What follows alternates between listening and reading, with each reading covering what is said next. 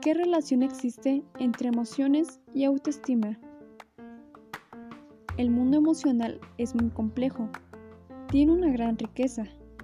La autoestima y emociones, a pesar de no ser lo mismo, tienen una influencia directa y una relación en tu bienestar integral. Las emociones positivas suben el autoestima. Para empezar, la autoestima alta está claramente conectada con emociones agradables Aquella persona que se quiere a sí misma de verdad siente paz interior, está satisfecha con su presente, siente alegría, agradecimiento hacia todo lo que le rodea.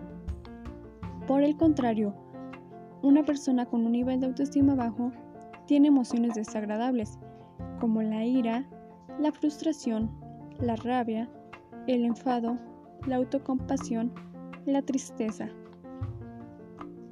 Las emociones también se crean a través del pensamiento, es decir, de una forma consciente puedes empezar a potenciar tu mundo interior al máximo a través de la creatividad, las palabras bonitas, las visualizaciones cargadas de belleza. Todo esto tiene un efecto directo sobre ti mismo y sobre tu nivel de bienestar. Conforme las emociones agradables sustituyen de una forma habitual a las desagradables, la sensación de bienestar también aumenta y con este bienestar, la autoestima también se fortalece.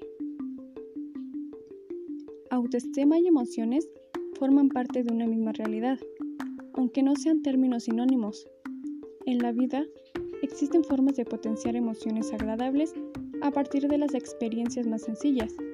Por ejemplo, siéntete afortunado por el plato de comida que tienes en la mesa. Disfruta de un baño relajante Aprende a dar valor a los detalles más pequeños, porque son los más importantes. Es decir, muchas emociones también surgen a partir de placer físico.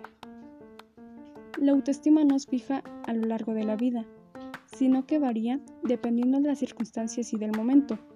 Por suerte, siempre es posible mejorar y crecer como persona. Cuando eres consciente de una emoción, llevas poder a tu vida. Tara Meyer Robson.